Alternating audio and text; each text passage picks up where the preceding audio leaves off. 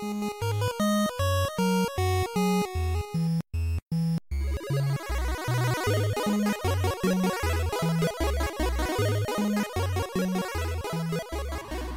und herzlich willkommen zu einer neuen Folge voll verbuggt heute mit dem Marc, Guten Tag. dem Alex, Moin. mir, dem Falco und das ist aber heute nicht alles, denn wir haben auch die Katja dabei. Hallo. Hey, hallo Katja, äh, herzlich willkommen bei voll verbuggt. Du bist äh, heute unser, unser Gast und äh, wenn du möchtest, kannst du dich mal einmal kurz vorstellen und dann wird den Leuten vielleicht auch schon klar, warum du unser, heute unser Gast bist. Okay, also erstmal vielen Dank für die Einladung. Ich habe mich sehr gefreut. Und mein Name ist im Ganzen Dr. Katja Weibert und ich bin promovierte Psychologin. Derzeit arbeite ich im Schulpsychologischen Dienst in Leverkusen, unter anderem mit Themen wie Mobbing, Selbstwert etc.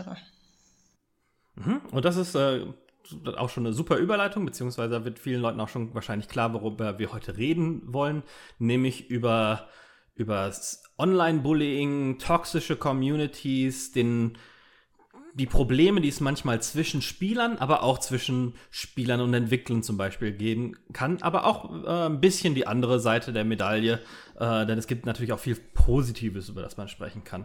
Ähm, aber lass uns mal anfangen mit den Spielern, die sich, die sich untereinander ähm, streiten, bekriegen, mobben. Das kann, das kann im Kompletten sein, also dass man wirklich gegen bestimmte Gruppen geht oder gegen Einzelpersonen.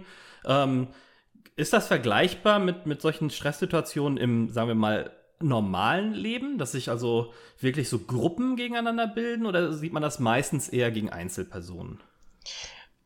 Nee, das ist ziemlich vergleichbar. Also es gibt in der Sozialpsychologie auch den Begriff In-Group und Out-Group und berühmte Beispiele sind sowas wie Fußballfans.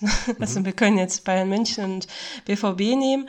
Im Grunde haben die ihre Farben, die haben ihre Spieler, die haben gewisse Charakterzüge, die die den anderen zuweisen und sich selbst. Und Mobben an sich heißt ja eigentlich nur, dass man längerfristig mit Absicht im Grunde jemanden niedermacht, schikaniert und ähnliches. Ob das jetzt eine ganze Gruppe ist oder Einzelne, die mitmachen oder betroffen sind, das definiert Mobbing nicht. Es geht nur um langanhaltend mit Absicht. Das sind die Schlagwörter. Deshalb passt beides sehr gut darunter. Nun haben wir ja bei Videospielen oder Online-Spielen relativ kurze Session Times. Also ähm, da ist es ja häufig nicht so, dass die Leute über einen Zeitraum von mehreren Stunden, mehreren Tagen, mehreren Monaten runtergemacht werden, wie das beispielsweise in einem beruflichen Umfeld oder so sein könnte. Trotzdem gibt es dieses Phänomen, dass du, du spielst 10 Minuten, 15 Minuten mit jemand anderem zusammen und beleidigst ihn trotzdem in einer Tour.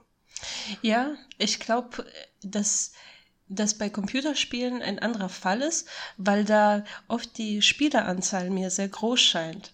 Also es kann innerhalb von Minuten tausende Rückmeldungen gibt, geben, seien es auch Likes oder ähnliches. In der realen Welt sammelt sich sowas normalerweise über längere Zeit an. Also ich glaube, einfach die schiere Masse. Ne, das wirkt sich halt anders aus, ob ich eine Person zwei Wochen von mir aus ertrage oder ob 10.000 Leute einen Kommentar, der zum Beispiel sagt, ich bin einfach dämlich, gut finden. Ne? Ich glaube, das, das ist vergleichbar, weil es einfach die äh, ähnliche Erfahrung ist, also so eine Art ähnliche Menge an Beleidigung, nur halt über extrem kurze Zeit schnell hinzugefügt. Das fühlt sich, glaube ich, vergleichbar an. Ob man das äh, sozusagen wissenschaftlich als Mobbing bezeichnet, ist ja auch egal. Die Leute fühlen sich schikaniert und das ist eigentlich wesentlich. Ne? Also ich würde jetzt nicht sagen, ja, drei Wochen, aber das ist noch nicht lang genug, kommen Sie in der Woche wieder. Ne? Also es hat ja auch viel mit Empfinden zu tun. Und dass da eine Absicht hintersteckt, da bin ich mir ziemlich sicher. Also ich glaube nicht, dass das so zufällig ist, dass so ein Kommentar geschrieben wird oder geliked. Ne? Also das ist, glaube ich, äh, guter Punkt. Aber ich glaube, es ist vergleichbar. Mich, mich würde tatsächlich mal interessieren, also ähm, was, was passiert in dem Moment mit demjenigen, mit dem Empfänger und was passiert in demjenigen Moment mit dem Sender? Also was geht in den, in den Köpfen der Leute vor, die das, die das sagen, die das machen, aber was geht auch in den Köpfen der Leute vor, denen das gesagt wird, die nun das Opfer sind in diesem Fall. Hm. Ich wünschte, ich hätte ein MRT und könnte direkt reingucken. Ähm, also, das ist immer wie, immer in der Psychologie recht komplex. Aber grundsätzlich mobbt man zum Beispiel, weil man so eigenen Impulsen freien Lauf lassen kann. Also ich bin verärgert, ich muss das nicht irgendwie lernen zu unterdrücken, zu kontrollieren, mich anders zu entspannen. Ich fange an zu schlagen, zu beleidigen. Und das ist so, ein, so eine Art Stressabbau für den, der beleidigt. Das hat auch viel mit Macht zu tun. Ne? Ich gebe an, wer hier clever ist, wer was kann, wer die Schuld hat. Das ist auch so eine Machtkomponente. Und es gibt natürlich ganz viele Mitläufer. Ne? Also das sind so die mhm. Hauptgründe, warum jemand mitmacht. Also wenn ich das nicht auch irgendwie gut finde und unterstütze, gehöre ich vielleicht nicht mehr zu der Gruppe.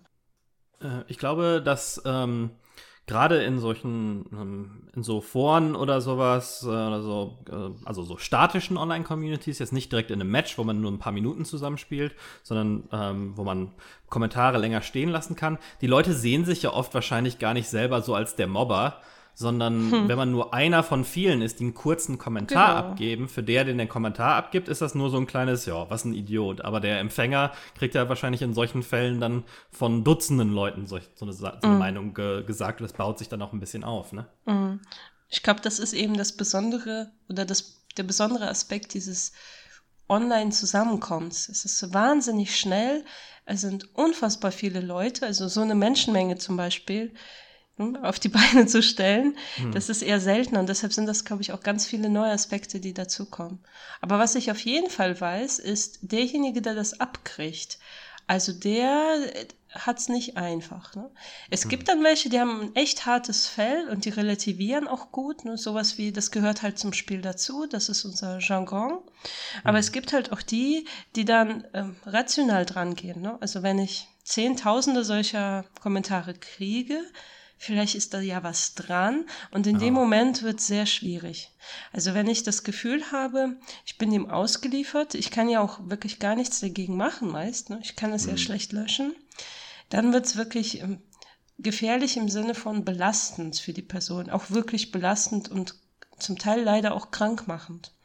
Also wer sich lange mit so was Negativem beschäftigt, an sich anfängt zu zweifeln, sich hilflos fühlt, da kommt es auch zu körperlichen Symptomen. Sowas wie, dass man schlaflos ist, dass man rastlos ist, dass man misstrauisch wird gegenüber Personen in der reellen Welt, ne, weil man an sich selber zweifelt.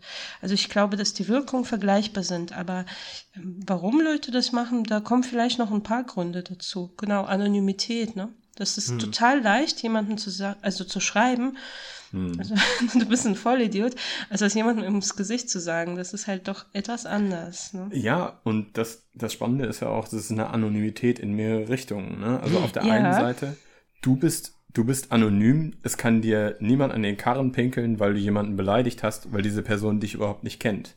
Ja. Auf der anderen Seite ist aber dein, also derjenige, der das abkriegt, das Opfer, ist halt auch anonym. Du musst dir keine Gedanken darüber machen, dass du jemanden beleidigst, den du kennst und dem du ins Gesicht schauen kannst, während er mhm. sich schlecht fühlt, weil du ihn beleidigt hast, sondern mhm. es ist einfach ein völlig gesichtloses Wesen da irgendwo im Internet, das auch viel, viel leichter zu beleidigen ist. Mhm. Was eigentlich schade ist, dass es nicht andersherum auch funktioniert, dass derjenige, der beleidigt wird, sich sagt, ja gut, die kennen mich ja sowieso nicht. Mhm. Für die bin ich einfach nur anonym. Das geht gar nicht um mich. Genau, ja, das hätte ich auch gesagt, weil bei Facebook oder sowas ist es ja ein bisschen spezieller, aber im, im Gaming-Bereich bewegen sich ja alle unter Pseudonymen. Aber es betrifft den, den Empfänger dann trotzdem gleichermaßen oder ähnlich, als wenn es jetzt wirklich persönlich äh, gegen ihn gerichtet wäre? Ich glaube, ganz ehrlich, es kommt manchmal auf die Person an. Ne? Also mhm. es ist schon abhängig, wie empfindlich ich auch bin. Also wenn man mir ins, ich glaube, es hat auch sehr viel damit zu tun, ob ich das als willkürlich empfinde oder als wirklich an mich persönlich adressiert. Ganz mhm. wichtig, empfinde. Also sogar so ein Kommentar ins Gesicht wirkt bei Leuten verschieden. Wenn ich mir das sozusagen erklären kann und denke, ja, so ganz unrecht war es vielleicht in dem Moment nicht, ich habe mich echt vorgedrängelt oder sowas, dann mhm. wirkt das halt ganz anders, als wenn ich das Gefühl habe, boah, das ist eine Menge, die sind sich einig, irgendwas habe ich verbockt, das wirkt anders. Und ich glaube, mhm. es hat ganz viel damit zu tun, wie ich das empfinde. Als Beispiel, ich bin ja, ich oute mich mal, ich bin jetzt nicht so in der Gaming-Szene unterwegs, aber wenn ich jetzt ein Online-Spiel spielen würde und man schreibt mir halt in dem Jargon einen Kommentar, da würde mich total treffen. Und das liegt daran, dass ich diesen, dieses Umfeld nicht kenne. Ich mhm. nehme es halt persönlich. Ich verstehe gar nicht, dass das eigentlich vielleicht so üblich ist. Ne? Jede, jeder Kontext hat so seine Regeln. Und wenn man da empfindlich ist oder die noch nicht ganz verinnerlicht hat, dann wird es halt schwer. Also es, ist, es kommt immer darauf an, wie empfindet derjenige, der das erhält. Wenn er in dem Moment sich persönlich angesprochen fühlt, dann wird er alle negativen Folgen haben. Wenn er sagt, ach mein Gott, das ist nur mein Charakter, das mache ich auch mit Absicht so ein bisschen, das finde ich auch eigentlich ganz lustig, das ist wiederum was anderes. Ne? Es, es hat sehr viel mit eigenem, mit eigener sozusagen mhm. Empfindung zu tun. Ne? Also es mhm. trifft ja auch nicht jeden auf der Straße gleich, ne, ob man irgendwie beleidigt wird oder nicht. Das ist alles so ein bisschen am eigenen Selbstbild. Ne? Wobei das ja in der, in der normalen Welt auch gerne mal als so eine vorgeschobene Entschuldigung äh, benutzt wird. Und das kann ich mir im Gaming auch vorstellen. Ne? So irgendwie ähm, in einem Büro, hauptsächlich Männer, kommt eine junge Frau dazu und dann werden halt irgendwelche sexistischen Witze abgeblockt mit, ja, ja, das ist bei uns halt so der Umgangston. Das war ja schon immer so. So mhm. quasi als Freisch Freifahrtsschein. Ne? Mhm. Ähm, das Risiko sehe ich natürlich im Gaming dann auch, dass die Leute sagen so, ja, ja, wir haben hier an, unter Buddies angefangen und äh, wir, wir beschimpfen uns halt gegenseitig und nehmen das dann quasi als, als carte blanche auch andere Leuten so vor den Karren zu fahren. Der, der Nachteil daran ist natürlich, dass das ein, also ich könnte mir vorstellen, dass das ein sich selbst verstärkender Prozess ist. Ne? Mhm. Dadurch, dass du einen bestimmten Umgangston, vielleicht einen sehr, sehr rauen Umgangston pflegst, äh, drängst du diejenigen Leute, die das Ganze ausgleichen könnten, noch stärker aus der Gruppe heraus. Und mhm. das bedeutet, dieses, dieses, äh, die Art und Weise miteinander umzugehen, die verfestigt sich immer mhm. stärker. Mhm. Weil du einfach diejenigen Leute, die das machen, die hältst du und diejenigen Leute, die davon abgestoßen sind, die können nicht mehr ausgleichend wirken, weil sie die Gruppe verlassen. Mhm. Ich glaube auch, wenn das Ziel ist, das könnte es ja sein, es gibt so Beispiel zum Beispiel im Hip-Hop. Da geht's ja auch eben um diese Sprache und man möchte schockieren. Und mhm. wenn jetzt sozusagen das nicht mehr schockierend genug wird, überschreitet man vielleicht zunehmend Grenzen. Das kann sich hochschaukeln, das stimmt. Ich finde das eh ganz schwierig, weil kommt ja bei, auf jeden persönlich an, aber ich persönlich beleidige gar nicht, also in keinem Kontext. Und deshalb finde ich so im Grunde ziemlich viel recht verletzend und ich verstehe nicht genau, wie die Gruppendynamik dann so entstehen kann. Das ist halt sehr theoretisch. Ne? Mein, meine Sichtweise ist sehr theoretisch. Aber ich weiß, dass es einfach in bestimmten Kontexten akzeptiert wird, zum Beispiel sich Bitch oder sowas zu nennen. Ich finde das mhm. wahnsinnig frauenverachtend. Und äh, dabei, ne, also in gewissen Kreisen ist das aber okay. Und genau, die, gewisse Leute suchen sich ja auch die gewissen Kreise aus. Und mhm. auch beim Spielen kann man ja theoretisch einfach nicht mehr mitspielen. Aber es gibt ja einen sozialen Druck. Ne? Also wenn man mitreden möchte, zum Beispiel wenn man jugendlich ist, ist das schon besser, wenn man auch die Spiele kennt und mit dabei ist. Ne? Mhm. Und eine gewisse Position ist ja auch nicht immer freiwillig, man schließt sich so der Mehrheit an. Dann wird es, glaube ich, echt schwierig. Also auch wenn man selber denkt, oh, das ist mir eigentlich zu rau, das finde ich eher schwierig, dass Leute nicht selbst entscheiden. Ich finde es ganz schlimm, dass es überhaupt so einen Jargon gibt, aber den gibt es nun mal, den hat es immer gegeben das ist irgendwie immer so. Es gibt immer jemanden, der schockiert und das ja. braucht und das gibt's immer. Nur, dass ich finde, es gibt immer weniger die freie Entscheidung, ob man mitmachen möchte, ne? weil der mhm. Umgangston auch ähm, zum Beispiel an Schulen oder ähnlichem rauer wird. Und es ist echt schwer dagegen zu halten, wenn es so eine Menge einfach ist. Ne? Wenn es mhm. so eine Menge macht, da mal gegenzusprechen, das ist schwer. Aber es gibt ja auch ganz viele positive Beispiele, ne, die sich gegenseitig verstärken und ja, austauschen. Es gibt ja auch, es gibt halt immer auch die Leute, die ja. das ja ungünstig nutzen. Beim Umgangston will ich uns ja gar nicht, nicht äh, gar nicht ausschließen. Also auch selbst innerhalb dieses Podcasts gibt es so eine Art. Ne? Also Alex, wenn, wenn ich dich irgendwann mal zu, dir zu nahe trete, indem ich mich lustig mache über das, was du immer so spielst, auch wenn das völliger Quatsch ist, äh, sag mir gerne Bescheid. Das mache ich nur aus, aus äh, humoristischen Gründen. Aus Liebe. Ich weiß, es ist nur ja. Liebe. Ja. Ihr kennt euch ja auch persönlich, ne? Das, das, Das stimmt, ähm, ja. das macht ja vieles auch nochmal anders, ne? Also es gibt übrigens auch ganz verschiedene Arten zu beleidigen. Also ne, das muss man ja auch, also es geht ja nicht nur um Schimpfwörter an sich. Es, je nachdem, was man für einen Nerv trifft, kann so ein normaler Satz viel schlimmer sein. Es ist immer mit Vorsicht zu genießen, auch im, also wenn man sich auch persönlich sozusagen trifft, ist man ja immer darauf bedacht, ne, auf eine positive Stimmung und vielleicht ein gemeinsames Ziel. Und beim Gaming ist das, finde ich, etwas anders. Ne? Es ist, man sieht sich nicht direkt, man kennt viele gar nicht und dann hat man vielleicht auch Frust, ne? Technik kann Frust auslösen, dann muss der halt raus. Ne? Ja, oder spielerische Fähigkeiten. Es gibt natürlich ähm, Dutzende von spielspezifischen Beleidigungen, die bestimmte, äh, bestimmte schlechte Fähigkeiten in einem Bereich des Spiels ähm, suggerieren oder oder oder an, Du Noob. Du Noob. Das ist immer noch so ein generelles, ne, dass du einfach schlecht bist, aber auch ähm, bei League of Legends zum Beispiel Feeder, was ich sonst noch nirgendwo gehört habe. Jemand, der halt oft stirbt und dadurch dadurch Erfahrungspunkte in das gegnerische Team schaufelt Ja, quasi. ja. Oh, Ähm, okay. Und genau, es gibt so, gibt es sehr viele, auch teilweise spielspezifische, was ja im realen Spiel nicht anders ist. Beim Fußball gibt es ja auch äh, Schwalbenkönig oder sowas. solche Sachen, genau, ja, die auf das Spiel an sich bezogen sind. Ja. Aber Ja. äh, ich habe ich hab den Eindruck, dass vieles davon passiert, weil es eben keinerlei Konsequenzen gibt. Du hast keinerlei Konsequenzen zu befürchten, wenn du den anderen beleidigst. Anders als in der Offline-Welt, wo die Konsequenz eben einfach sein kann, dass es dem anderen schlecht geht, dass der andere äh, sich nicht gut fühlt und dass dadurch die Situation unangenehm auch für den, den Sender wird. Gibt es denn, gibt es denn irgendwie eine, eine Möglichkeit, diese Konsequenz näher an den, an denjenigen heranzubringen, der das, der das macht, auch online? Ja, wie ist es denn überhaupt mit Strafen insgesamt? Weil das versuchen natürlich ähm, ähm, Spielehersteller oft. Erstmal in den Foren haben die natürlich Moderatoren, die es dann bereinigen, Kommentare, gegebenenfalls auch die, äh, die Verfasser der Kommentare sperren über eine gewisse Zeit. Und im Spiel gibt es das dann auch, dass ähm, bei League of Legends, glaube ich, war es ein großes Thema, dass die Leute dann ähm, dann für eine gewisse Zeit oder irgendwann auch generell aus dem Spiel ausgeschlossen wurden, wenn sie sich zu aggressiv, zu beschimpfen, zu toxisch ihren Mitspielern gegenüber verhalten haben. Hilft so eine, so eine Bestrafung? Also grundsätzlich äh, ist das ja erstmal immer gut zu wissen, dass unser Strafgesetzbuch auch für alle Dinge online greift und auch E-Gaming. Und da steht halt ganz klar, du darfst keinen verletzen. Also das heißt auch beleidigen, verleumden und ähnliches.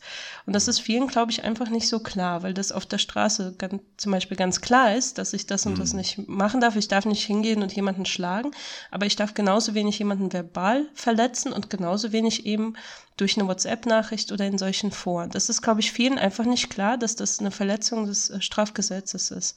Und das heißt, es kann auch polizeilich erstmal äh, ja, verfolgt werden. Ich glaube, das Schwierige ist, dass es eben nicht die tatsächlichen Namen sind, sondern es sind eben, also wie soll ich zurückverfolgen? Und das gibt so ein bisschen Narrenfreiheit.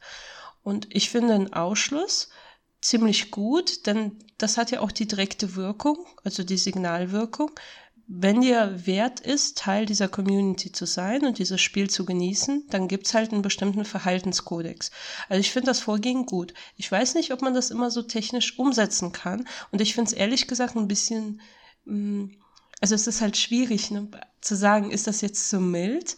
Weil letztendlich, wie ihr gesagt habt, das sind halt also quasi Spielernamen und man kennt die Person nicht und das ist eben nicht vergleichbar wie im Realen. Und vielleicht reicht es da einfach, dass man sagt, dann dürfen die halt erstmal nicht mitspielen. Ne? So eine, nur ich weiß nicht genau, wie man das umsetzt, also wie, wie man das technisch nachverfolgen kann. Ich glaube, da gibt's welche, die sind da vielleicht so bewandert, dass die gar nicht ausgeschlossen werden können, oder? Also es kommt ein bisschen aufs Spiel an, würde ich sagen. Ja, Ähm, denke ich auch. Es ist, bei Online-Spielen hat man meistens irgendeine Art von Registrierung, beziehungsweise insgesamt ist es mittlerweile, dass man meistens mit irgendeinem Account registriert ist und dass zumindest der Spielehersteller das nachvollziehen kann. Strafrechtlich Okay. muss man jetzt sagen, wer verfolgt das schon nach? Wahrscheinlich wird erstattet da auch niemand Anzeige. Das ist so ein bisschen wie wenn man einen blöden Scherzanruf bekommt, rufe ich ja nicht bei der Telekom an und sag, ey, äh, findet mal raus, wer den Anruf gemacht hat. Ich möchte ihn jetzt wegen Beleidigung anzeigen. Ich weiß gar nicht, ob das datenschutzrechtlich, wie weit man da, da gehen kann. In Spielen ist es tatsächlich so, dass die ähm, äh, dass die Hersteller der Spiele schon nachvollziehen können, gerade wenn es irgendwie im Textchat passiert. Mhm. Im Sprachchat ist es nochmal was anderes, weil es da auch festhaltbar Stimmt. ist und die das dann ja. sehen können, diese Spieler-ID, die einwandfrei identifizierbar ist, zumindest hinter den Kulissen, ähm, hat diese Aussage getätigt, den Account können wir jetzt sperren. Und dann kommt es ein bisschen aufs Spiel an, wie schlimm diese äh, diese Strafe ist. In manche Spiele sind ja kostenlos tatsächlich und man zahlt dann nur für irgendwelche Ingame-Inhalte.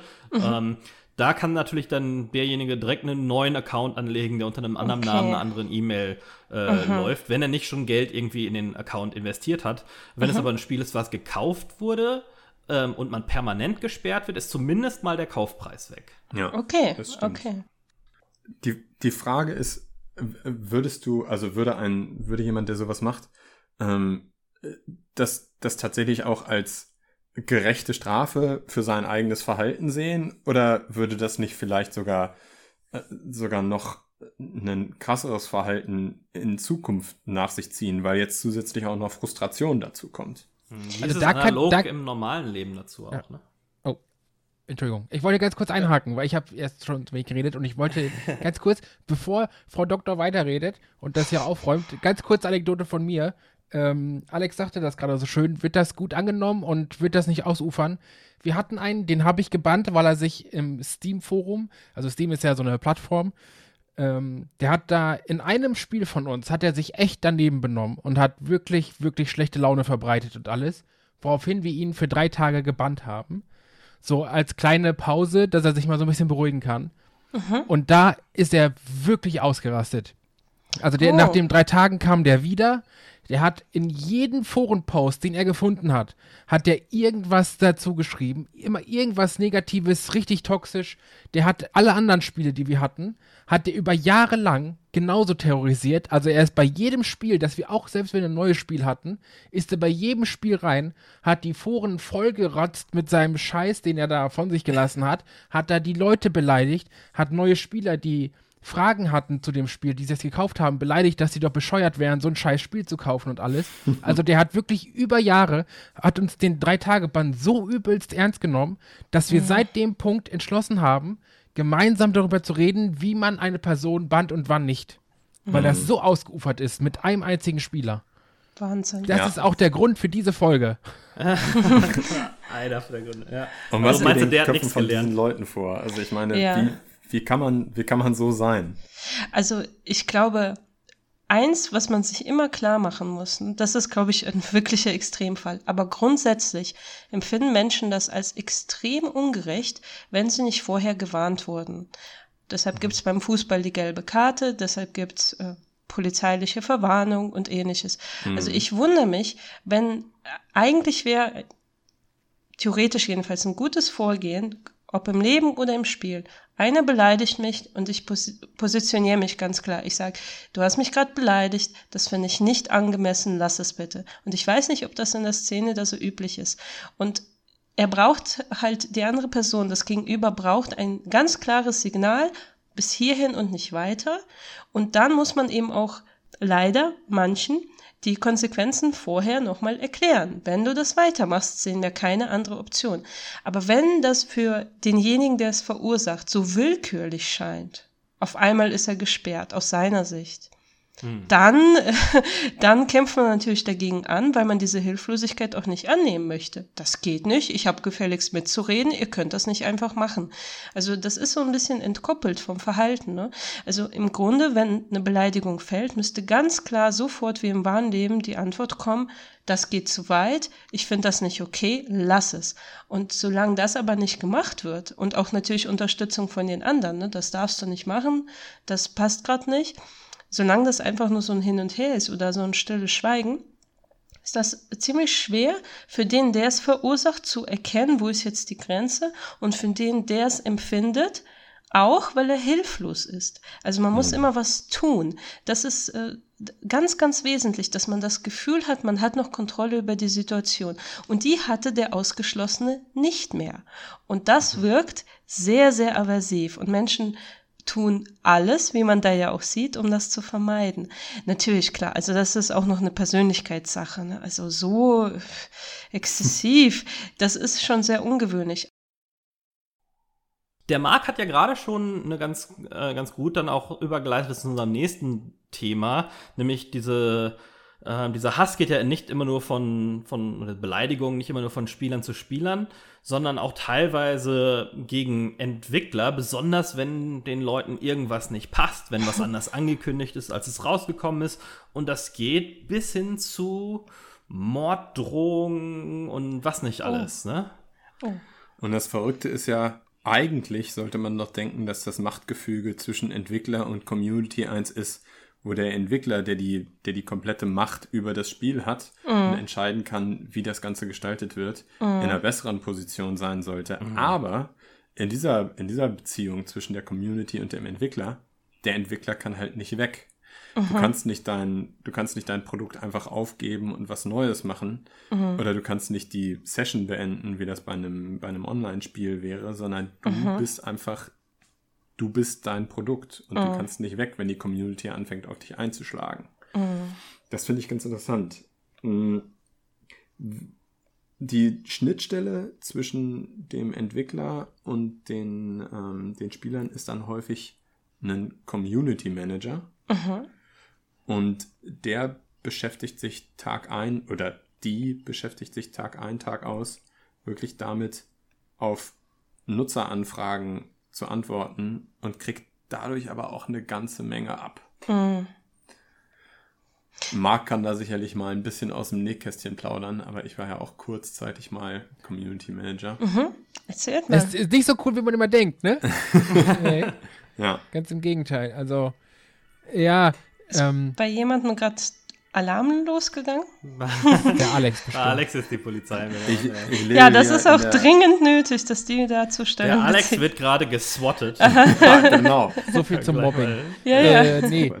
Grundsätzlich, grundsätzlich sollte man als Community Manager wirklich dickes Fell haben. Äh, das ist halt wirklich so. Das mhm. klingt wieder so, so abgedroschen und es mhm. klingt wie, wie äh, alle anderen, die irgendwo in der Öffentlichkeit sind, aber es ist halt so, weil als Community Manager ist man so der, der Mittelpunkt. Der Alex mhm. wird gleich wirklich abgeholt. Der, ja. der, der, der, der Anker- und Knotenpunkt zwischen Entwickler und den Spielern. Und egal, was die Spieler für Wehwehchen haben, es wird alles an den Community Manager abgelassen. Und wenn der gerade nicht da ist, bekommst die die Game Master, also die Ehrenamtlichen meistens, die ehrenamtlichen Helferlein der Community Manager, die kriegen das dann ab. Oder die Leute vom Support bekommen das ab. Mhm. Und das, das Problem ist meistens, dass man das wirklich immer so wellenweise abbekommt, gerade bei Spielen. Zum mm. Beispiel gab es, gab es bei einem Spiel Neuerungen, denen die Spieler nicht gefallen. Und dann hast du wirklich zwei oder drei Tage lang wieder hunderte von Leuten, die wirklich nur Negatives und Böses schreiben. Wo man dann halt wirklich anfängt, wirklich misstrauisch zu werden. Das ist sehr schön, dass du das gesagt hast, Katja. Man fängt wirklich an, misstrauisch zu werden, mm. selbst wenn man vor dem Bildschirm sitzt, weil dann bekommt man so ein paar Anfragen, die sind da nett.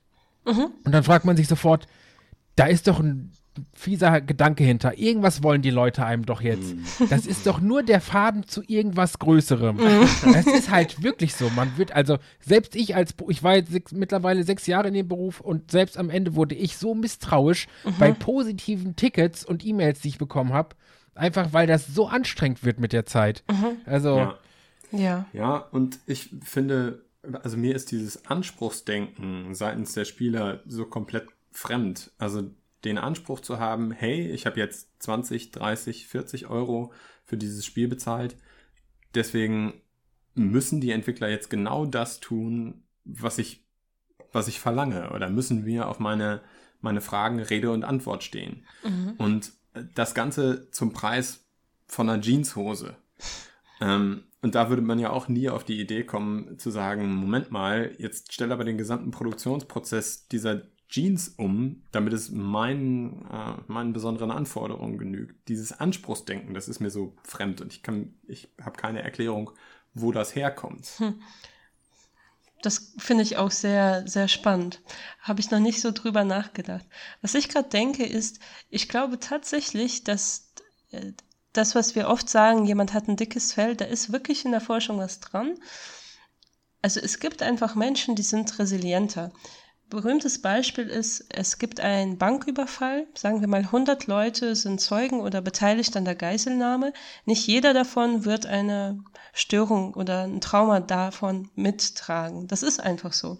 Dasselbe gilt für Naturkatastrophen und ähnliches. Also es gibt Leute, die haben einfach so einen Schutz, der denen total gut tut. Und wenn man selber ich weiß ja nicht genau, wie man Community Manager wird, aber wenn man merkt, bei mir bröckelt dieser Schutz, sage ich einfach nur, dann muss man wirklich wechseln. Also äh, man, man wird, was man oft sozusagen erlebt und wenn mein Alltag daraus besteht, mich die ganze Zeit zu verteidigen und ich kann das aber nicht von mir entkoppeln, ist das eben nicht sehr gesund. Ne, deswegen hm. passt es, dass es sich auf den Alltag überträgt. Also das ist erstmal hm. so ein Gedanke. Es gibt schon Menschen, die haben ein dickes Fell. Ich meine, ich arbeite als Beraterin und da muss man schon, man sagt, eine gute Psychohygiene haben. Also es ist ein Unterschied, mitzufühlen und mitzuleiden. Und ich finde das auch so interessant, dass mhm. der Community Manager sich auch so verpflichtet fühlt. Also ich hätte erstmal gedacht, ich habe ja auch mit sehr viel Klagen und Beschwerden zu tun halt über das Schulsystem dann oder über bestimmte Personen. das ist halt immer Berufsrisiko. Ich sehe meine Verantwortung darin, mir das anzuhören. Also gar nicht immer eine vernünftige Antwort oder dann auch äh, eine Lösung, sondern die Leute wollen ja Dampf ablassen. Und da ist das ganz toll, dass die eine konkrete Person haben. Ne? Das ist, ja. die werden gehört. Das wollen die. Und ich glaube, dass ihr also ich habe so die, ich wäre nie auf die Idee gekommen, dass die tatsächlich möchten, dass man dann das Spiel für die anpasst. Ich glaube, denen ist die Komplexität so einer Entwicklung allein von den Veröffentlichungszahlen und ich habe selber, ne, wenn jemand selber mal versucht, was zu programmieren, dann weiß man ganz schnell, was die leisten. Ich glaube, es geht Tatsache einfach nur darum, ne, der Frust muss raus und das ist so toll. Ich habe eine konkrete Person, die kann ich mal adressieren und dann ist das erstmal von mir abgelassen der Empfänger, der muss halt überlegen, was seine Aufgabe ist. Ne? Also ich glaube nicht, dass es Aufgabe mhm. ist, also es kann per Definition bei so vielen Leuten nicht jedem gefallen. Das kann es ja mhm. nicht. Ne? Sondern ja. die Leute werden gehört und das ist denen ganz wichtig. Deshalb ist das auch ganz wichtig, dass gewisse zum Beispiel Online-Shops immer noch eine Person haben, die man anrufen kann. Sie löst das mhm. Problem oft genauso schlecht, aber ich wurde gehört. Ne? Und ich glaube, mm, deshalb ja. sind diese Foren so ähm, quasi auch so ein Anlaufpunkt. Das ist eigentlich ein Lob, dass man sich die Zeit nimmt, diesen Personen ne, Gehör zu verschaffen. Ich glaube, dass es schon den Leuten klar sein müsste, dass das nicht umgesetzt werden kann. Ne? Vor allen Dingen, wer beschwert sich? Meist wahrscheinlich die, die gar nicht programmieren. also sonst wird man ja wissen, was da für ein System hintersteckt. Aber Andererseits würde ich denken, boah, danke für das tolle Feedback. Die nächste Version, da ist vielleicht auch irgendwo mal was Nützliches dabei. Ne? Also Beschwerde ist ja erstmal auch eine Rückmeldung. Ja. Die ist erstmal nicht angenehm, aber andererseits zeigt es ja auch, über was ich vielleicht nachdenken könnte bei der Entwicklung. Also ich glaube, man darf das echt nicht persönlich nehmen. Auch wenn einem selber nee, nee. rückgemeldet wird, ne, irgendwie, ach, äh, der Tipp war ja mal jetzt für den Punkt, Punkt, Punkt, ne? Aber das ja. heißt ja erstmal nur, okay, du hast mir aber einen Tipp gegeben und ich gebe dir die Rückmeldung, du kannst dich da noch verbessern. aber, hm, aber, ist das nicht, also, ist das nicht risikoreich, wenn ich dann sage, ja, hier, die, wir lassen die sich mal ein bisschen ausheulen, in Anführungsstrichen. Ja. Wenn ich dann aber dann doch sage, ja, da waren zwei, drei gute Punkte dabei und im nächsten Update baue ich die Sachen dann ein. So, ja, haben viele Leute gesagt, vielleicht ist die Waffe ein bisschen stark, dann machen wir die mal ein bisschen schwächer. Bestätigt die Leute das dann nicht in dem, ha, ich habe mich beschwert, es hat funktioniert, das nächste Mal schreie ich noch lauter. Äh, da muss ich ganz kurz, da, auch da habe ich Erfahrung. Es tut mir leid, wenn ich das Wort klaue, aber ja, ähm, das ist genauso wie ich das immer gemacht habe. Wenn es wirklich wieder so eine Meckerwelle gab, habe ich die irgendwie einen Tag meckern lassen, auch wenn das Forum dann echt darunter gelitten hat, weil die halt alle geschrieben haben, wie kacke doch das Spiel geworden ist. Ist halt nicht so schön für neue Spieler, aber ja. es ging halt nicht anders. Ich habe die erstmal meckern lassen, mhm. habe dann wirklich so eine Strichliste geführt mit so den Top 5 Punkten, wo die Leute gesagt haben, ja. ey, das gefällt uns nicht und habe dann am nächsten Tag gesagt, okay, hier, ich hoffe, ihr habt euch alle beruhigt, ich mich auch, ein paar Kaffee sind drin, hier habe ich die Top 5 rausgeschrieben. Wenn ihr noch etwas weiter geändert haben möchtet oder wenn ihr immer noch mit etwas zufrieden seid, dann schreibt es doch bitte unter diesen Forenpost weiter. Das wurde soweit gut angenommen, aber du hast immer die Leute, die dann trotzdem einfach nur wegen des Streitens streiten. Und das ist das, Ja. was mich so nervt. Ja, die hat man das leider ist der immer. Mhm. Segen, wenn man ein gutes Community Management hat. Als Produktmanager habe ich diesen, diesen Puffer zwischen der Community äh, und mir schon und kann dann einfach nur die Ideen auf ihre Güte, also jede einzelne Idee auf ihre Sinnhaftigkeit abprüfen. Aber ich kann diesen ganzen Bereich Community-Interaktion, der ist für mich schon mal komplett wegabstrahiert. Darum muss ich mich gar nicht kümmern. Und ich kann dann tatsächlich die sinnvollen Ideen oder die Spreu vom Weizen trennen und kann dann eine Entscheidung treffen, was bringt das Produkt eigentlich nach vorne. Das ist schon ganz hilfreich. Das gilt natürlich nicht für kleinere Entwickler. Also es gibt ja auch genug Indie-Entwickler, wo du dann vielleicht nur ein bis drei Personen in einem Büro sitzen hast oder in einer Garage sitzen hast. Und die müssen dann teilweise auch mit einer, gerade wenn das Spiel irgendwie explodiert und riesengroß wird, die müssen dann auch mit einer Community interagieren. Und da kann es dann schon mal echt haarig werden. Weil du auch so emotional verbunden bist zu deinem Produkt. Ne? Absolut. Das ist dein Kunstwerk, dein Baby. Und Absolut. gleichzeitig musst du aber auch diese Rolle des, des Sprachrohrs einnehmen oder beziehungsweise auch des Blitzableiters, auf Ja. den alles einschlägt. Deswegen wäre meine Frage, kann man diese Resilienz, kann man das denn trainieren? Also ich kann mir schon gut vorstellen, dass es einige Leute gibt, die von Natur aus oder auch von ihrer Erziehung her mit ein bisschen mehr Resili Resilienz ausgestattet sind. Aber kann man das trainieren? Ja, also ich, ich bin der Überzeugung schon. Also es ist schon so, dass wir eine Prädis äh, Prädisposition haben. Also es ist uns schon so ein bisschen mitgegeben, wie wir auf unsere Umwelt reagieren. Und dazu gehört eben auch auf erschütternde negative Ereignisse. Ne, Also man sieht das schon bei ganz kleinen Kindern, zum Beispiel Fünfjähriger, Oma stirbt, es gibt den einen, für den bricht die Welt zusammen und der andere sagt ganz rational, okay, Eltern haben erklärt, die geht in den Himmel, alles okay. Also man, es gibt zig Beispiele, wo man das sieht, schon im frühen Alter und es gibt bestimmt auch zig Studien. Nur jetzt kommt es halt eben drauf an. Manchmal ist man in einem Beruf, der hat sich über die Jahre verändert. Ne, zum Beispiel der Indie-Entwickler und auf einmal ist das Spiel explodiert. Und man kann ja nicht immer den Beruf wechseln. Also wäre es gut, wenn man diese Fähigkeit erwerben könnte.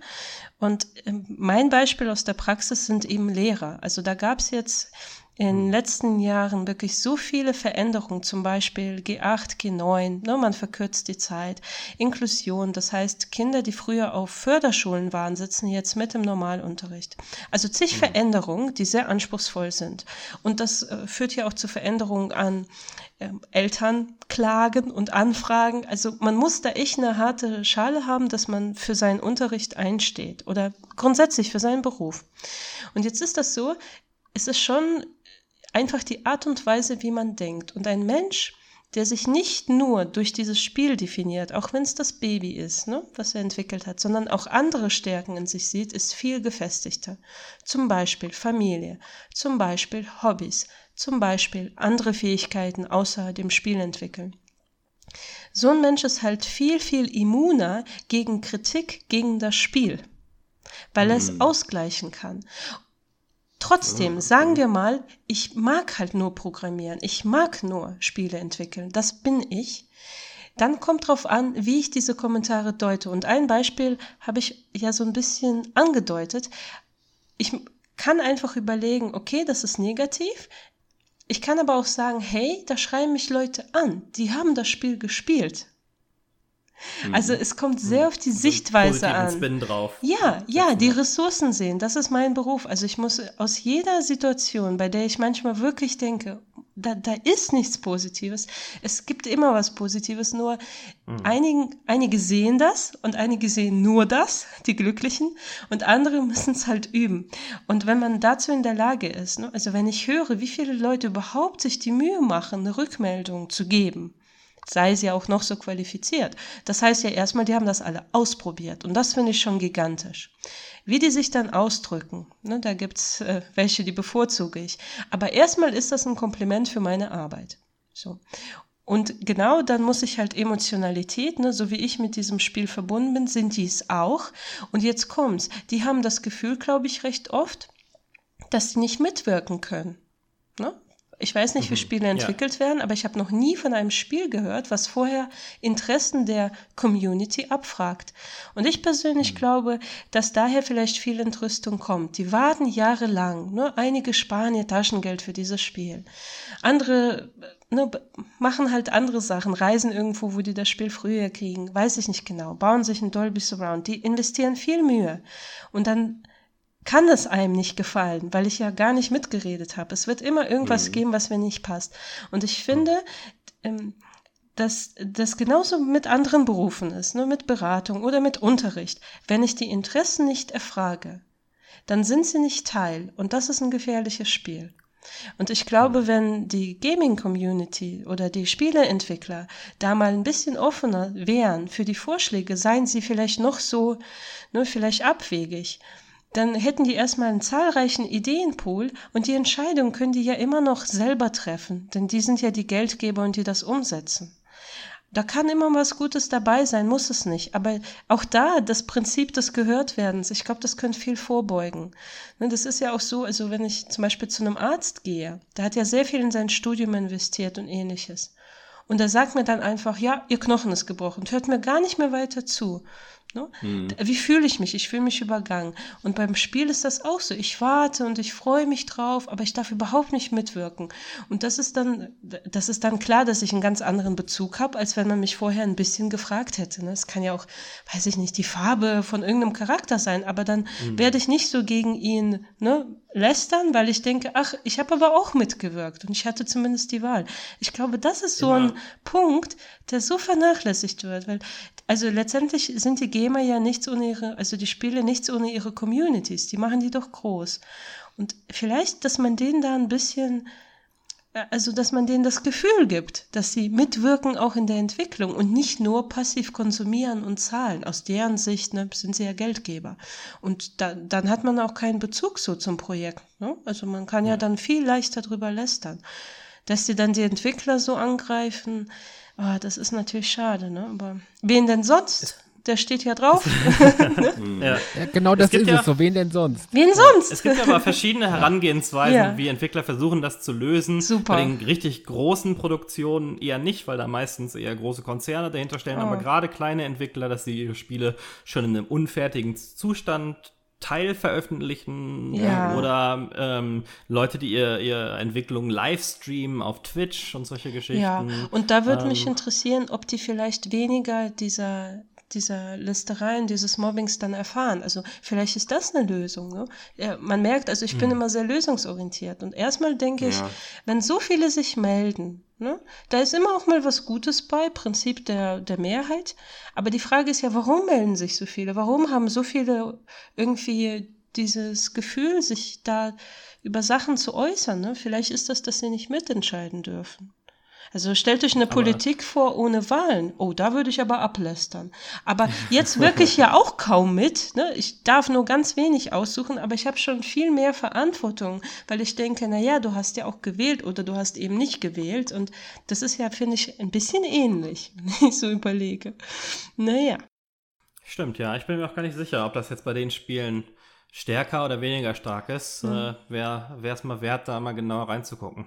Ich möchte jetzt gleich nochmal auf, auf positive Sachen überleiten, aber bevor wir das machen, möchte ich einmal ans ganz andere Ende äh, zu den Extremfällen springen. Denn was mich interessiert, ich hatte es ja vorhin schon mal gesagt, Morddrohung und dann hatte ich Boah, ja. beim Alex rumgescherzt, aber ähm, es gibt ja tatsächlich dieses Swatting, dass tatsächlich Leute die Polizei anrufen und sagen, hey, hier, der hat gerade irgendwie eine Geisel zu Hause, ich habe da Schüsse gehört, bei Leuten, die gerade im Internet live irgendwelche Spiele äh, spielen und die dann oh. streamen, oh yeah. nur um dann zu gucken, was das für eine Reaktion hervorruft, um da Chaos zu verursachen. Und oh. tatsächlich gab es schon Fälle, wo dabei Leute zu Tode gekommen sind. Oh. Ähm, weil die nicht die Polizei erwartet haben und dann die Polizei erwartet, muss natürlich vom Schlimmsten ausgehen. Mm. Gerade in Amerika ist das ja oft oh, so, ja. dass sie da ein bisschen, äh, ein bisschen gereizter sind, mm. äh, weil die Situationen oft angespannter sind.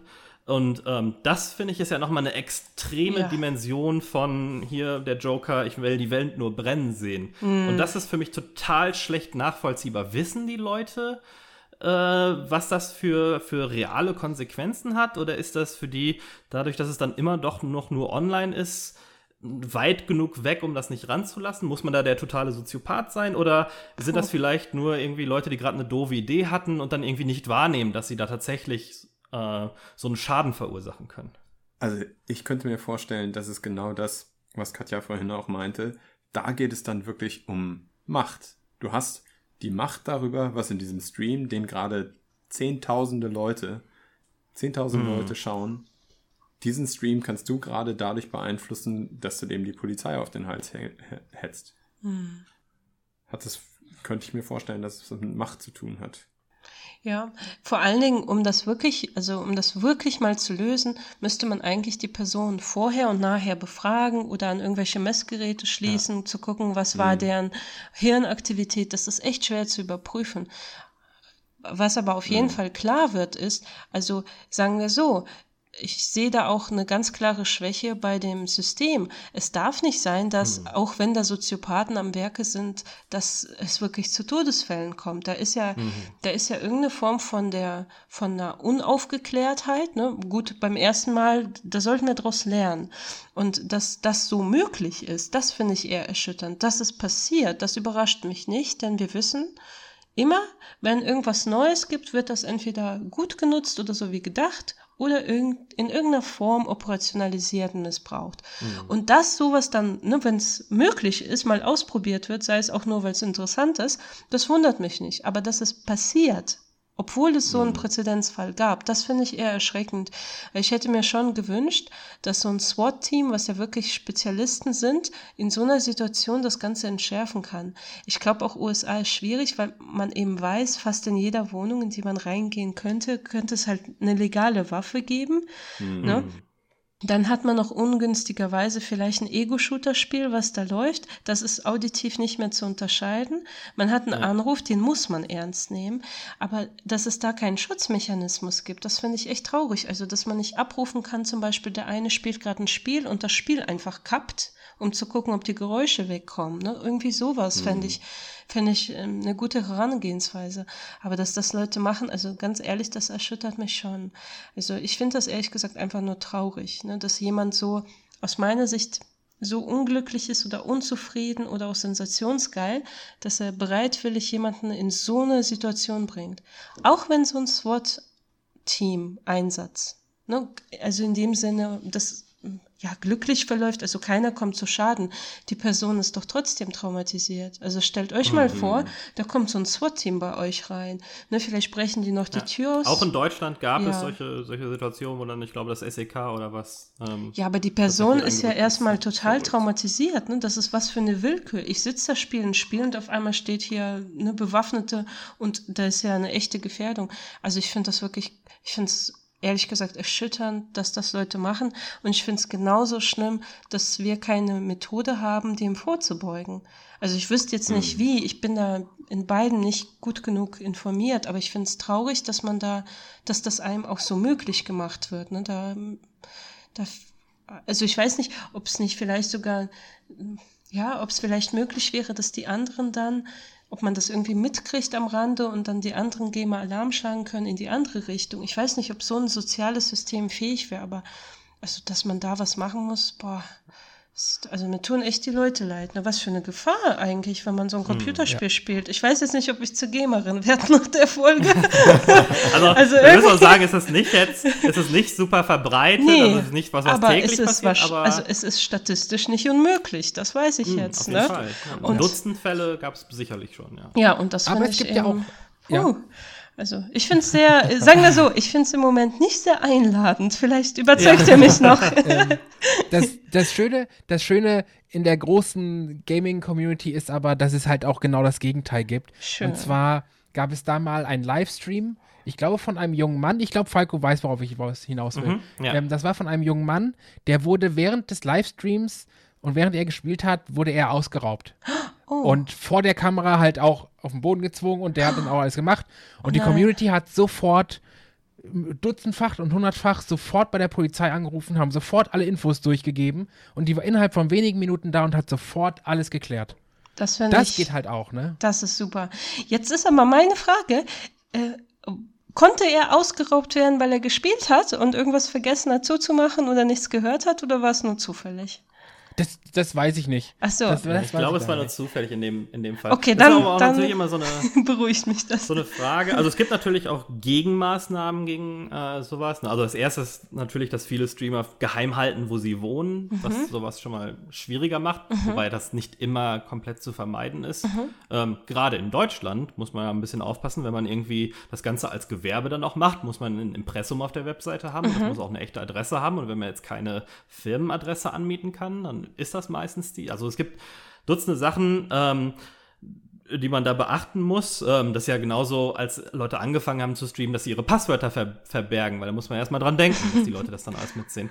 Ähm, gleichzeitig reagiert aber auch mittlerweile das Gesetz ähm, und dass das jetzt unter unter sehr hohe Strafen stellt, fast schon ähm, auf einer Stufe mit versuchten Totschlag Oh, in einigen. Äh, Ländern. Ähm, und dass auch schon Leute entsprechend bestraft wurden. Das Also finde ich so, gut, weil das geht wirklich äh, zu weit.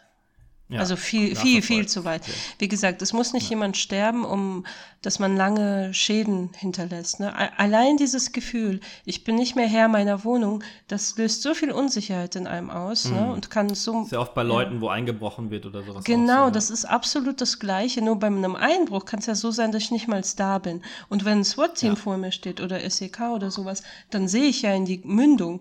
Ne? Also das ist dann, Mm, ja. und je nachdem, wie ich auf so eine Situation reagiere, habe ich halt vielleicht Pech gehabt, ne? wenn ich sehr irgendwie, weiß ich nicht, ne?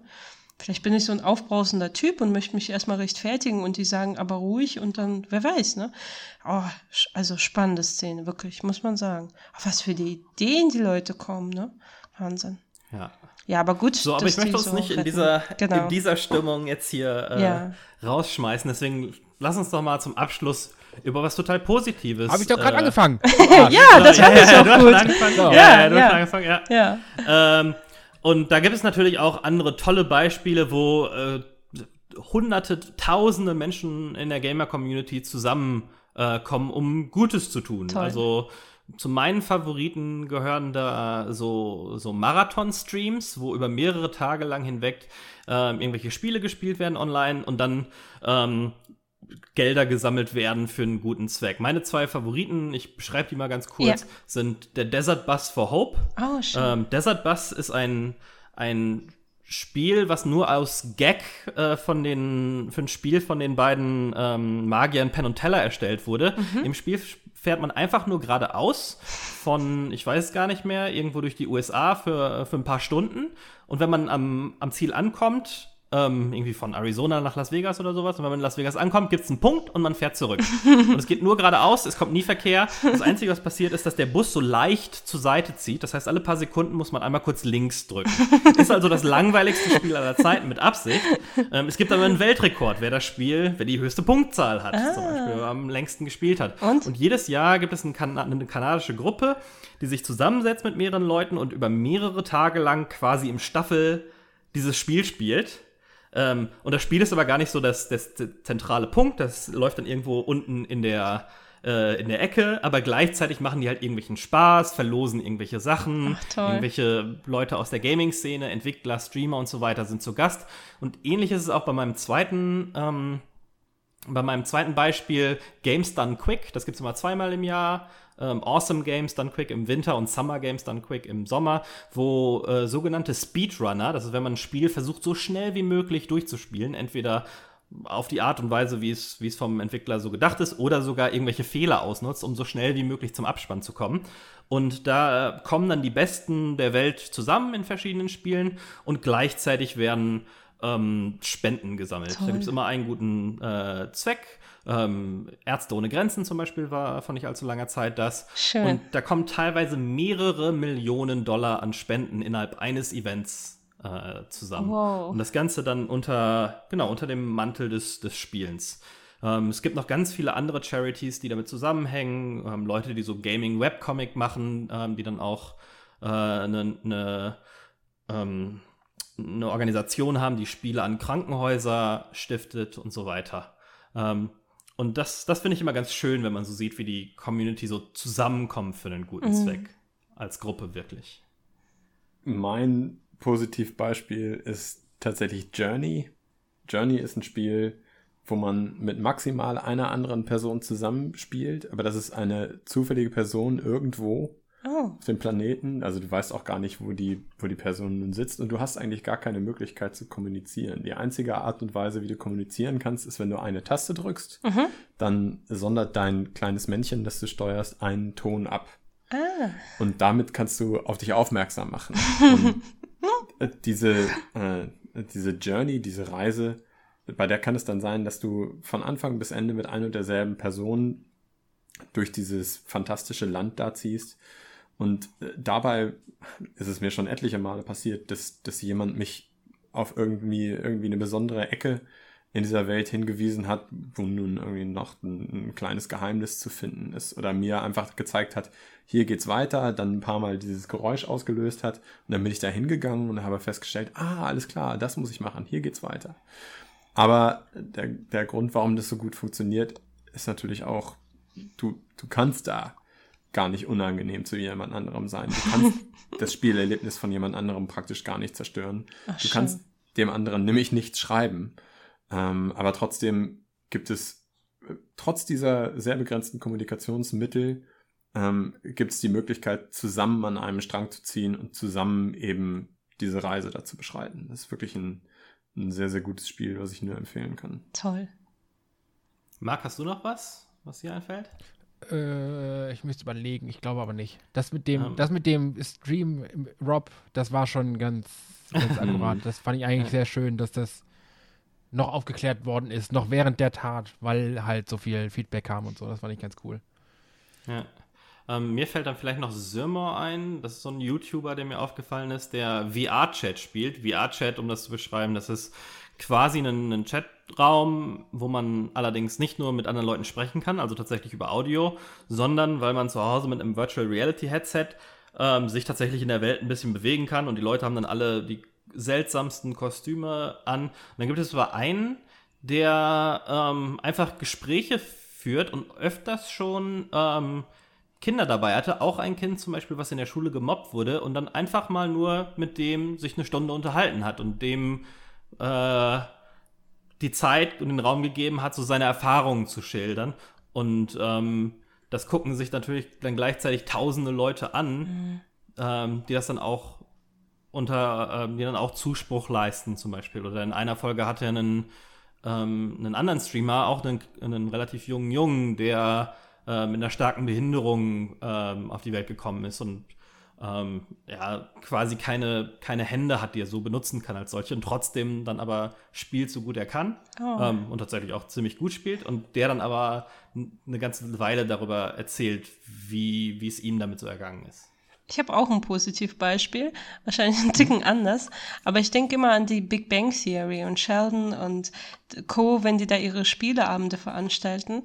Ich finde, das hat auch so ein bisschen gezeigt, dass auch für diese, nennen wir es mal, speziellen Interessen, eben halt diese Computerspiele stundenlang zu spielen. Da gibt es auch eine Folge, da laden die die Mädels ein und die sind dann zum Teil besser und ich weiß gar nicht, wie es ausgeht. Aber es zeigt auch so ein bisschen, es ist was für jedermann, es sind spezielle Interessen, aber es hat auch eine Berechtigung, genauso wie nur andere Sportarten. Wurde ja jetzt diskutiert, ob das E-Sports wird und ich finde, nach diesen Charity-Streams, wie ihr die beschrieben habt, hat das total die Berechtigung. Denn es macht ja genau das, was auch Sport und ähnliches macht. Es führt einfach Leute zusammen, die gleiche Interessen haben. Und äh, wer schon mal in Köln hier in der Nähe mit der S-Bahn gefahren ist zur Gamescom, der weiß, dass das auch ein tolles Mittel ist für Toleranz und Zusammenhalt. Ne? Also was man da so teilweise sieht und das ist mittlerweile total akzeptiert, finde ich auch super. Sind so, glaube ich, ein bisschen Nebeneffekte und das funktioniert aber nur durch die Größe dieser Community. Also wenn das vier Leute wären in Kostümen, da wird man schon denken, ach, die, die haben nicht alle Tassen im Schrank. Aber so viele Massen, ne, die können sich ja nicht irren. Da ist was Spannendes dran. Also das hat auch einen Vorteil. Ne? Ja. So und zusammen sind wir stark. Ja, oder sagen wir Gedanke so, dahinter. zusammen, ähm, ja, sind wir im Grunde weniger allein, ne? Also sonst früher, ich weiß jetzt nicht, ob alle Gamer sich so, ich, also ich habe so ein bisschen so eine stereotype Vorstellung gerade, ne? So sehr sozial, dass die draußen mit ihrem Computer rum, rumlaufen, bei Starbucks so sitzen, Leute ansprechen, stelle ich es mir jetzt nicht vor.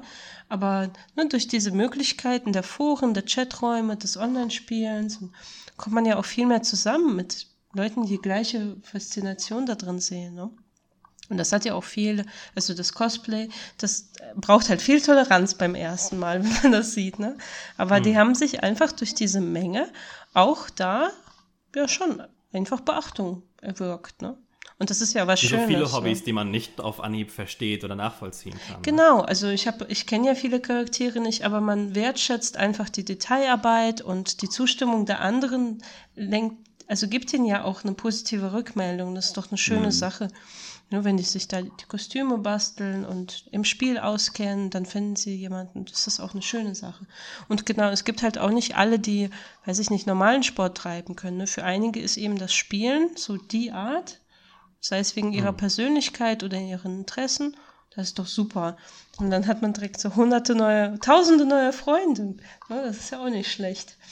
Ja, welcher Sport kann das die schon von vielleicht sich nicht unbedingt ja. die, Ja. ja. die, die Vorurteile mit sich bringen, gerade wenn man eine körperliche Behinderung hat. Genau. Sachen, die einem in der echten Welt sofort auffallen Ja. und vielleicht so den Eindruck direkt irgendwie ein bisschen verrücken, Ja. ähm, was man online natürlich nicht hat, weil man erstmal ähm, genauso ist wie der andere. Ja, ich meine, in Asien, ich glaube, Japan zeigen dir das ganz oft, wenn da diese E-Gamer, was ja mittlerweile auch da studiert werden kann, ist ja auch ein Beruf, wenn die da auftreten, wie die Leute denen applaudieren, das ist so super, dass so eine Fähigkeit auch wertgeschätzt wird. Ne? Das, ich finde, das macht uns alle einfach etwas toleranter. Ne? Dass man sagt, wer hat uns vorzuschreiben, was wir machen? Hauptsache, wir machen es gut mit Überzeugung und auch da finden sich genug, die es gut finden. Auf jeden Fall. Das, Das finde ist- ich auch ein schönes Schlusswort. Oh, ich wollte gerade noch, ich, jetzt versaue ich dir dein ja, das- Schlusswort. So. Ja, komm. das, das, das, das führte mich zu einem Positiven, was ich darin sehe, und zwar die, die Gaming-Community an sich. Weil äh, gerade in Deutschland, egal wen man in der Gaming-Szene trifft, egal wie hohes Tier das ist, egal von welcher Firma, es wird halt durchweg nur geduzt. Das Schön. Die spielt- Industrie meinst Genau, in der sicher? Industrie an sich, genau.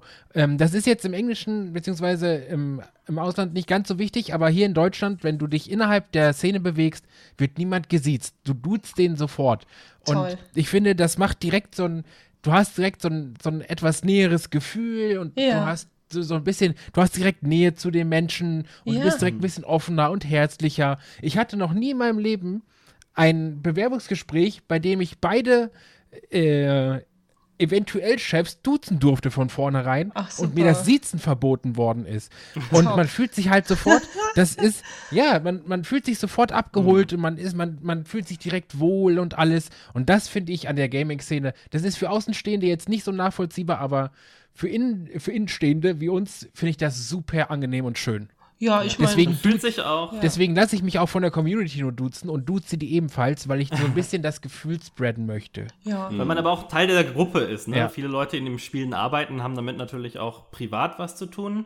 Ähm, und man hat direkt dieses Zugehörigkeitsgefühl, nicht unbedingt in einer Firma, aber, aber so einer größeren Sache. Ja, ich meine, ich könnte mich ja dann als Außenstehende sehen. Ich spiele selber überhaupt irgendwie kein Spiel, außer Singstar auf einer PlayStation 2 oder sowas. Aber ich war ja auch direkt Teil der Gruppe. Ne? Also da ist eine gewisse Grundoffenheit, eine Lockerheit, dass du, wie halt innerhalb einer Familie, da wird ja auch keiner gesiezt.